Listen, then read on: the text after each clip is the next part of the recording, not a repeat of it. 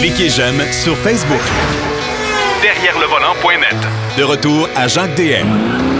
Pour la troisième partie de l'émission, ben, Marc Bouchard va nous présenter son essai de la semaine, le Mazda CX-50. On va parler aussi un peu du CX-70 qui a été dévoilé en grande pompe cette ben, en grande pompe.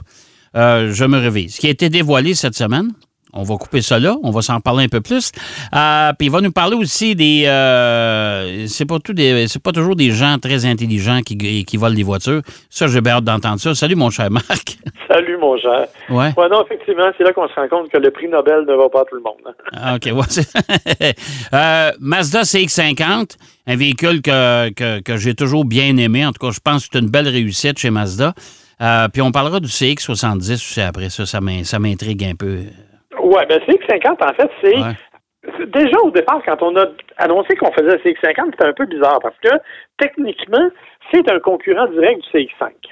OK. Euh, C'est-à-dire qu'il est dans le même format ou à peu près, il est dans la même catégorie des VUS compacts.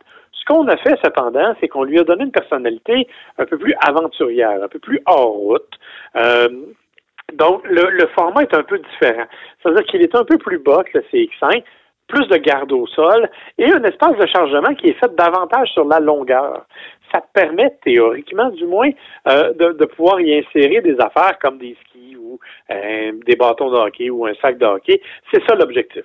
On s'adresse vraiment à la clientèle qui est plus sportive, qui est plus euh, férue de plein air et d'aventure. Donc, c'est à eux autres qu'on voulait s'adresser là-dedans. OK.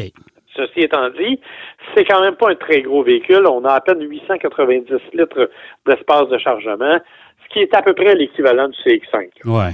Ouais, ouais, tout à Euh, fait. donc, on n'a pas, on pas rien réinventé de ce côté-là. On a juste modifié le format finalement. OK. Euh, sous le capot, ben moi j'avais la version Meridian, qui est la version la plus élevée euh, de, de- de- du CX50.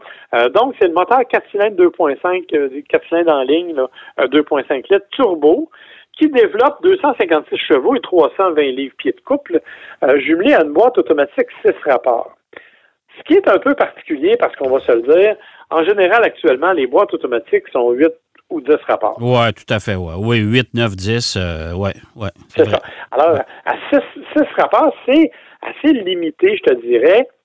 Ça change peu de choses, honnêtement, sauf qu'évidemment, bon, on reste plus longtemps sur le même rapport, ce qui n'est pas nécessairement une mauvaise chose quand on fait du hors-route, mais qui, sur autoroute, devient parfois un peu plus dérangeant, mais c'est vraiment parce que je cherche quelque chose pour chialer. On, OK. on va se le dire, là. C'est vraiment parce que je, cherche quelque chose pour chialer. Le moteur, ben, on le connaît. C'est un moteur qui est pas, pas particulièrement silencieux, mais pas particulièrement grognon non plus, euh, qui est efficace. Je peux te dire que les 256 chevaux, c'est largement suffisant pour un véhicule de cette nature-là. Euh, donc, ça fait tout à fait le travail. La particularité du CX50, entre autres, c'est son système de rouage intégral intelligent. Parce que quand Mazda nous a présenté ce véhicule-là, ce qu'ils nous ont dit, c'est on a voulu d'un véhicule qui se conduisait comme un Mazda dans toutes les conditions, même quand il est hors route. Ouais. Ouais. Alors, pour faire ça, contrairement à d'autres compagnies qui, tu le sais, là, quand on essaie des véhicules avec un rouage intégral, souvent, tu as trois, quatre modes de conduite. Euh, supposément parce que c'est ah, c'est de la neige, c'est de la boîte, c'est de la terre. c'est- Donc, tu modifies ça, ça, ça va plus ou moins bien. Des fois, ça répond, des fois, ça répond pas. Euh, mais c'est rare que tu es sur un sentier qui a un seul usage, je te dirais. Là. Ouais. Euh, donc, c'est pas nécessairement la méthode euh, préférée. Chez Mazda, ce qu'on a fait, c'est qu'on a mis la euh, traction intégrale intelligente, c'est-à-dire qu'on utilise des capteurs, évidemment aux roues qui vont déterminer l'adhérence, mais on utilise aussi d'autres facteurs. Ces autres facteurs-là, ça peut être, par exemple, la température extérieure que la voiture est capable de recenser. Ça peut aussi être l'usage ou non des essuie-glaces, par exemple. OK. Fait que ça, veut, ça veut dire que s'il fait moins 14 puis que tes essuie-glaces fonctionnent, ben probablement que ce qui tombe, c'est de la neige. Ouais. Hein? Normalement. Normalement. Oui. Donc, ton rouage intégral va s'adapter à la conduite sur la neige. Si en revanche, il fait plus 18 degrés puis que tu as encore les essuie-glaces, ben on sait que c'est de, c'est, c'est de l'eau, donc ça va être un peu différent. Et on va calculer l'adhérence. Donc, tout ce que tu as à faire, en fait, c'est de mettre le véhicule en mode hors route Et c'est lui qui va déterminer la surface maximale et qui va se donner, si tu veux, les moyens de répondre à tout ça. OK. Puis euh, il y, a toujours aussi, probablement qu'il y, a des capteurs qui vont euh, calculer le tangage du véhicule, la, pente, euh, Oui, exactement. C'est ça. Ils utilisent tous les capteurs du véhicule, même les ABS, en fait. Là. Ouais. Donc, ils vont vraiment utiliser tout ça. Fait que ça, ça c'est intelligent. Évidemment, ça ne t'amènera pas au sommet du mont Everest. OK, on s'entend. C'est pas un Jeep, c'est pas quelque chose qui va vous amener dans huit pieds de boîte, là. C'est pas fait pour ça. Mais si vous allez sur des sentiers un peu plus accidentés, ben oui, ça fait le travail. Moi, j'ai eu l'occasion de l'essayer sur la glace, sur la neige, et honnêtement, c'est surprenant comme réaction. Ouais. Autre élément qui est particulier, c'est la capacité de remorquage. 3500 livres. Euh, mais encore une fois, il y a un mode remorquage et ce qui est fascinant, c'est que le mode remorquage, tu ne le vois qu'une fois que tu as quelque chose d'attaché après ta voiture. OK. C'est-à-dire que, c'est-à-dire que tu peux pas, si tu es assis dans ton stationnement puis tu cherches le mode remorquage, tu le verras pas. Quand tu accroches quelque chose, il y a un capteur qui fait que, qui dit à la voiture, il y a quelque chose d'accroché, et là, tu as un mode remorquage qui va gérer lui-même le comportement de la voiture. OK. Il t'indique pas si tu as excédé la capacité. Non, ça, on n'est pas rendu là. non, non, mais c'est parce que on s'entend qu'il y a des gens qui vont, qui vont excéder, c'est sûr, hein? Oui, oui, mais c'est sûr qu'à 3500 livres, tu sais, tu traînes pas une, une fifouille, on s'entend là. Non, non, mais, non, mais, tu vas pouvoir remorquer, par exemple, une petite tente-roulotte ou quelque chose comme ça. Ouais.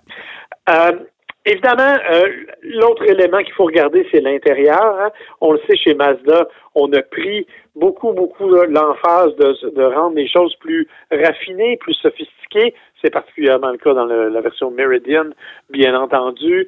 Euh, donc, une belle construction, des beaux matériaux, un bel assemblage, quelque chose d'assez, d'assez chic, là, euh, d'assez intéressant. Il y a toujours le système d'infodivertissement qui me fait hurler chez Mazda parce qu'il est lent puis il n'est pas efficace. Euh, même si on l'a considérablement amélioré, on va le dire. Euh, c'est quand même bon, tout ça se manipule avec une molette centrale et non pas avec un écran tactile parce que Mazda dit que l'écran tactile c'est plus dangereux que, que d'autres choses. Donc, on a placé l'écran d'ailleurs au sommet de la planche de barre, au milieu, mais un peu plus reculé que la moyenne. Parce que justement, on dit les gens n'ont pas besoin d'aller jouer dessus, donc on peut lui permettre d'avoir une position plus proche du pare-brise. Et donc, ça fait un véhicule qui est donc agréable, confortable à l'intérieur, qui joue de 39 000 à 50 000 dollars ou à peu près. Euh, donc, quand même, un véhicule intéressant. Et honnêtement, si j'avais à choisir entre ça et le CX5, moi, j'irais pour ça, ne serait-ce que pour le petit côté un petit peu plus baroudeur, le petit aventurier. Ben, ben, de toute façon, Marc, je pense que le CX5, ses jours sont comptés. On va parler du CX70, on n'a pas beaucoup d'informations. On se demande si c'est pas lui qui va prendre la place. En tout cas, on verra bien. Mais je pense que le CX5, euh, il est en fin de vie, là.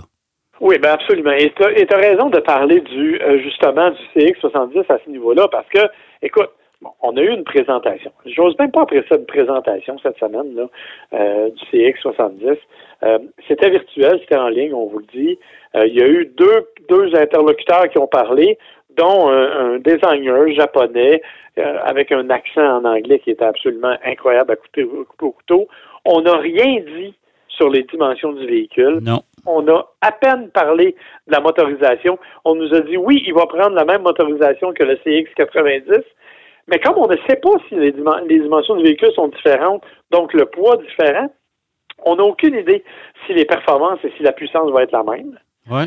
Euh, on sait qu'il va avoir le, le, 6, euh, cylindres en ligne et la version hybride branchable. Ça, c'est ça, c'est acquis, mais on n'en connaît pas les caractéristiques. La seule chose qu'on a mentionnée, en fait, c'est qu'il y aurait une capacité de remorquage de 5000 livres. Ouais, il faudra aller voir le CX90, sa capacité de remorquage, c'est? 5000 livres. Bon, ce qui nous fait dire qu'il est peut-être de la même grosseur que le CX90, mais avec une rangée de moins. Je la comprends pas, celle-là. Moi non plus. Et le problème qu'il va avoir, ça va être le prix. Ouais. Parce que, comme je te l'ai mentionné, le CX50, là, il va de 40 000 à 50 000 à peu près. Le CX90 part de 45 à 60 000 Tu le places où, ton CX70? En je ne sais pas. Je ne sais pas. Alors, ça va vraiment être particulier. Euh, j'ai hâte de voir ce que ça va donner. Ce qu'ils ont dit, c'est que chacun des marchés, donc Mexique, États-Unis, Canada, était pour dévoiler ses propres caractéristiques du véhicule, euh, mais c'est vraiment tout ce qu'on a su du véhicule. Honnêtement, c'est très particulier euh, comme lancement. Moi, j'avais jamais vu ça, un dévoilement aussi peu instructif. Surtout pour un véhicule, rappelons-le, qui est en retard de six mois. Là. Oui, ouais, en Parce plus, que- oui. Parce qu'il devait arriver l'automne passé, mais on ne l'a pas fait parce qu'on disait qu'on vendait trop de CX90, qu'on n'avait pas la capacité de production. Alors, tu sais, c'est assez particulier, là. Fait que euh, j'ai bien hâte de voir ce que ça va donner, mais en termes de design, écoutez, prenez un CX90, là, dites-vous que dedans, il y a une rangée de moins, puis vous avez un CX70. C'est exactement la même chose. Et, on avait vu d'ailleurs la présentation du CX80, je pense, qui va Oui. être vendu en Europe seulement. Vont, eux autres vont avoir le CX60, le CX80. Puis euh, c'est tout le même véhicule, là. Oui, absolument. Absolument. Il n'y a, rien de changé, là. S'ils ont des grosseurs différentes, euh, en tout cas, si le CX70 et le CX90 ne sont pas dans la même grosseur, amenez-vous un tape à mesurer quand vous allez magasiner. Oui, parce que là, ça va vraiment être une question de quelques centimètres. Là, on va dire. Il y a Ouais. pas une grosse différence. Euh, J'ose espérer que si c'est le cas, que c'est le- l'entapement qui va être un peu plus grand du côté du CX70 pour donner plus d'espace en arrière. Mais euh, honnêtement, là, c'est pas très évident de ce côté-là. Euh, c'est assez fascinant, effectivement, comment on n'a aucune information. Non, c'est, c'est euh, moi, je suis vraiment étonné. Je m'attendais à une présentation complète avec toutes les informations techniques, mais non, ça a été. euh, euh, moi, j'appelle ça un coup d'épée dans l'eau. Je ne sais pas pourquoi ils ont fait ça. Là. Et t'imagines qu'il y avait précédemment amené un certain nombre de journalistes à New York Ouais. pour assister à la présentation d'avance. Hey. Mais ils n'ont pas eu plus de détails. faut avoir beaucoup de temps libre pour euh, aller à New York euh, deux jours pour aller voir une affaire de même. Mais ça, Ouais. que veux-tu? Euh, bon, écoute, il y a des il y a les vols de voitures, c'est un sujet à la mode déjà depuis quelques semaines. On sait qu'il y a un sommet euh, qui a lieu à Ottawa. On veut essayer de d'éradiquer ce, ce- ce problème-là qui est majeur. Juste dans la région de Montréal, on parle de 1000 voitures par mois volées. Ça commence à faire mal et ça va faire mal tantôt parce que les compagnies d'assurance, il va falloir qu'ils se remboursent quelque part.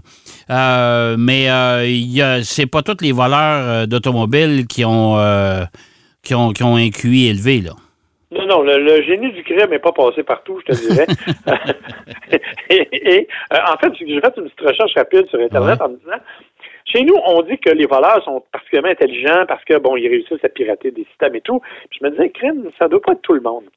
Alors, par exemple, on nous donne l'exemple d'un gars, c'est il y a quelques années, c'était en Louisiane en 2012. Ouais. D'après moi, le petit monsieur avait festoyé un peu trop fort. OK. Le gars, il a passé 10 minutes, filmé Ouais. par les caméras d'ailleurs de surveillance, à essayer de crocheter une serrure de voiture. OK. OK? Il a fini par y arriver, là. Il a fini par la débarrer. Quand il l'a ouvert, Ouais. il y avait trois policiers à l'intérieur. Non. Oui, c'était un char de police. tu sais que les policiers ont dû en rire un coup. Écoute, d'après moi, ils ont passé 10 minutes crampés assis dans l'auto Ben, à regarder c'est sûr. travailler.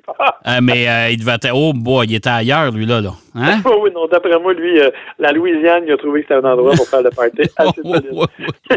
Euh, à New York, il y a une famille Ouais. qui a décidé de se lancer dans, de, de se créer un réseau de voleurs de voitures. OK. Alors, ce qu'ils ont fait, c'est qu'ils ont acheté une boucherie, Ouais. ils ont utilisé l'entrepôt en arrière, puis ils ont lancé un réseau de voleurs de voitures, puis ils les amenaient dans l'entrepôt, ils les démantelaient dans l'entrepôt. Au bout de six mois, ils se sont rendus compte qu'ils faisaient plus d'argent que la boucherie et que les ventes de chars, parce qu'ils ont arrêté les ventes de chars. et ils ont gardé juste la boucherie. non, non, mais écoute, non, ça n'a pas d'allure. Ça n'a pas d'allure. Ah. Euh, il y a un homme qui est tombé en amour avec la DeLorean, que tu connais, Ouais. là, Ben oui. la fameuse voiture de Retour vers le futur. Mhm. Euh, il reste dans une petite ville de 75-80 000 habitants à peu près, et il a vu une DeLorean peinte en noir. Il l'a trouvé magnifique. Alors, euh, monsieur, n'écoutant que son courage, est parti puis est allé la voler. Ouais. OK? Euh, donc, il a volé la voiture, mais là, il s'est rendu compte que, bon, il fallait qu'il la revende s'il voulait faire un peu d'argent. Alors, pour la revendre, ben, il y a mis une petite annonce dans, les pages du journal local. Non, mais vraiment. Une DeLorean noire en plus. Dans une ville de 80 000 habitants. Ben oui, ben oui, ben oui, La ben plupart oui. des gens se connaissent déjà. En plus, il faut Il m'a ça d'une petite. Hey, ça n'a pas de bon sens. Euh, un groupe de voleurs bulgares. Oui. Euh, eux autres se vantaient d'être les voleurs les plus rapides au monde. Oui. Alors, euh, ils, ont, ils, ont- ils se sont fait des vidéos et effectivement, ils étaient capables de déverrouiller, entre autres dans ce cas-ci, on parle d'une BMW X5, là, ils étaient capables de déverrouiller la voiture en moins de 10 secondes. OK. Alors, ils se sont filmés, Oui. puis ils ont envoyé ça au euh, livre des records Guinness parce qu'ils voulaient avoir le plaque.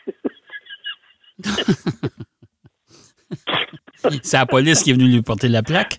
oui, ils n'ont pas, eu- vu le même genre de plaque. Non, c'est ça. On représente le record Guinness. Vous avez de l'air des policiers. C'est pas mal ça, là. Et une petite dernière, parce que Oui. celle-là, je l'aime beaucoup. Oui. Trois gars en Suisse Oui. ont spoté trois magnifiques voitures. Une Lamborghini, une Ferrari et une Bugatti Veyron. Oui. Et ils disent, on va partir avec, on va se rendre jusqu'en Pologne, on va les vendre là-bas, ça va être facile. Puis en Pologne, une fois qu'on va traverser la frontière, la police ne pourra pas nous attraper. OK. Alors ils sont partis. Le gars avec la Lamborghini s'est fait arrêter au bout de 300 mètres parce que ben, il conduisait pas manuel. Oui. Le gars avec la Bugatti avait jamais roulé en haut de 100 km heure de sa vie. Fait qu'au premier virage, il l'a manqué, il l'a planté dans un mur. OK. Et le troisième, et le troisième, voyant que ses amis ne le suivaient plus, a Ouais. dit ben je suis parti trop vite, je vais les attendre. Fait qu'il s'est arrêté dans un restaurant pour aller prendre un café.